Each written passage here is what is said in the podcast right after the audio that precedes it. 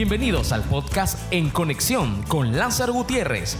Experiencias, testimonios, temas de interés e historias que aportarán valor a tu vida. Recuerda que puedes seguirnos en nuestras redes sociales como Lázaro Gutiérrez Bolaños. Comenzamos.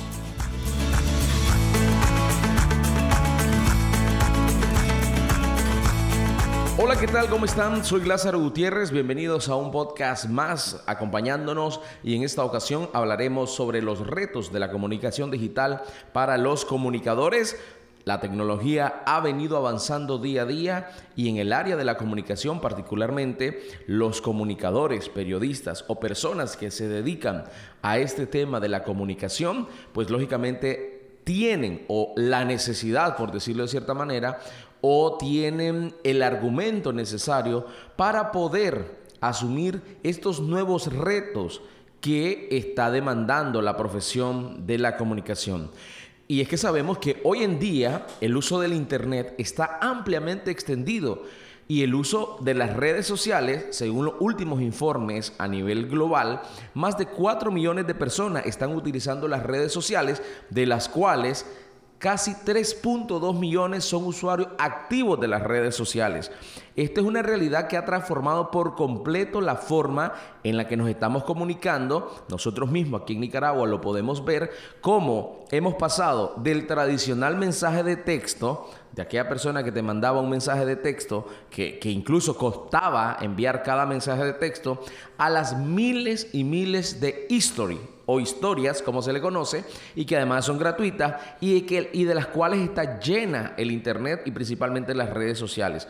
Por eso es que diferentes formas de comunicación han impactado directamente en esta profesión del comunicador. Y es por eso que se asumen o se enfrentan, por decirlo de cierta manera, a nuevos retos en el ámbito de la comunicación digital. Y es lo que queremos compartir un poco a través de este, este podcast.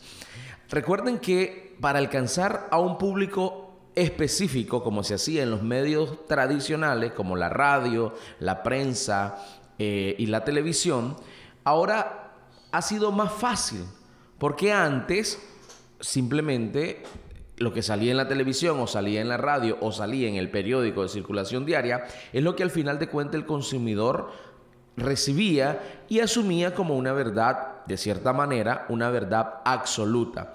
Pero en este momento es un poco más fácil y más difícil porque independientemente del sector en el que uno se identifique o en el que uno se desarrolle, de las seis horas que las personas pasan aproximadamente, ¿verdad? Según los estudios, cada persona pasa 6 horas, de 6 a 8 horas al día en su celular. Pero de esas 6 u 8 horas, 3 horas son dedicadas a las redes sociales. Por lo tanto, conocer cómo evolucionan las social media, las redes sociales y su impacto además que tienen en el ámbito de los usuarios son claves para afrontar la comunicación en todos sus niveles y además poder acceder a nuestra audiencia. Por eso es que sabemos también que los dispositivos digitales requieren mayor concentración por parte del usuario, a diferencia de los medios tradicionales como la televisión, que tiene, todos conocemos, un menor periodo de atención, y por esto la comunicación tendrá que ser más cercana, amigable. Habla, habrá o, o debemos hablar lo complicado de forma simple si ustedes ven en la comunicación 3.0, que es la que estamos viviendo actualmente, ya las personas no simplemente son espectadores, sino que también son generadores de contenido. Y es por eso que muchas veces cuando queremos llenar las redes o queremos llenar la comunicación digital de palabras rebuscadas o de palabras técnicas, pues simplemente no, no logramos captar la, atención de nuestro público meta. Por eso es que hay que hablar con lo complicado de forma simple y lo simple no hay que complicarlo, hay que contar historias de la manera más sencilla, más atractiva, de la manera más digerible al público. Y eso también es un reto que se están enfrentando los comunicadores, porque muchas veces por quererle poner adornos a la comunicación, pues simplemente lo que se hace es desvirtuar o transformar el mensaje original que se quería llevar hacia las personas. Recuerden que ahora el usuario es nativo digital. Ya no es que voy a enseñarle al usuario cómo manejar las redes. Muchos de los consumidores de redes sociales ya son nativos de las redes digitales, de las redes de comunicación y ya no necesitan capacitación para manejar estas nuevas tecnologías. Y no cualquier mensaje, voy a poner entre comillas, novedoso, les va a llamar la atención. Para poder impactar en las personas que necesitan un mensaje de comunicación, ya no puedo decir es que lo voy a maquillar de color rojo, de azul, de verde y lo voy a presentar bonito en las redes sociales. Si ese mensaje no es atractivo, si ese mensaje no es novedoso, pues por supuesto que no va a llamar la atención a todos los seres nativos de las tecnologías. Por eso es que estos usuarios buscan la satisfacción inmediata a sus acciones y recompensa frecuente. Es por eso que el comunicador tiene un gran reto para satisfacer esas necesidades. El comunicador tiene que estar ahí preparado para poder hacer que esa información novedosa sea consumida por los nativos digitales y por supuesto por todos los usuarios del Internet. Por eso es que se demanda a los comunicadores muchísima más creatividad e ingenio para producir ideas y dinámicas que agraden más y que lleguen a impactar. Porque no es simplemente crear una noticia, ponerla, postearla, dejarla ahí en las redes y que eh, el Internet haga su magia. No, hay que demandar obligatoriamente a los comunicadores, pero más que demandar, yo creo que las escuelas de formación de comunicación tienen que enseñar a despertar esa creatividad y ese ingenio para producir ideas, que muchas veces nos hemos quedado estancados en cómo producir buenas ideas que sean dinámicas y que agraden pero además que agraden, ah, qué bonito se ve esto, qué, qué, bello, qué bonito, qué agradable, tienen que impactar en la vida del consumidor. Es por eso que considero que el periodismo digital o la comunicación digital se encuentra en una etapa todavía de transición, principalmente en Nicaragua. Es por eso que debemos reflexionar ante estos retos que enfrenta la profesión. Y aquí podemos señalar mucho, pero eh, podemos resumir eh, estos detalles de los retos que los comunicadores están viviendo. Cómo transformar una historia, de eso se trata la profesión de la comunicación, de contar historia, pero contarla atractiva y que impacte en el usuario que recibe esto a través de los medios de comunicación digital.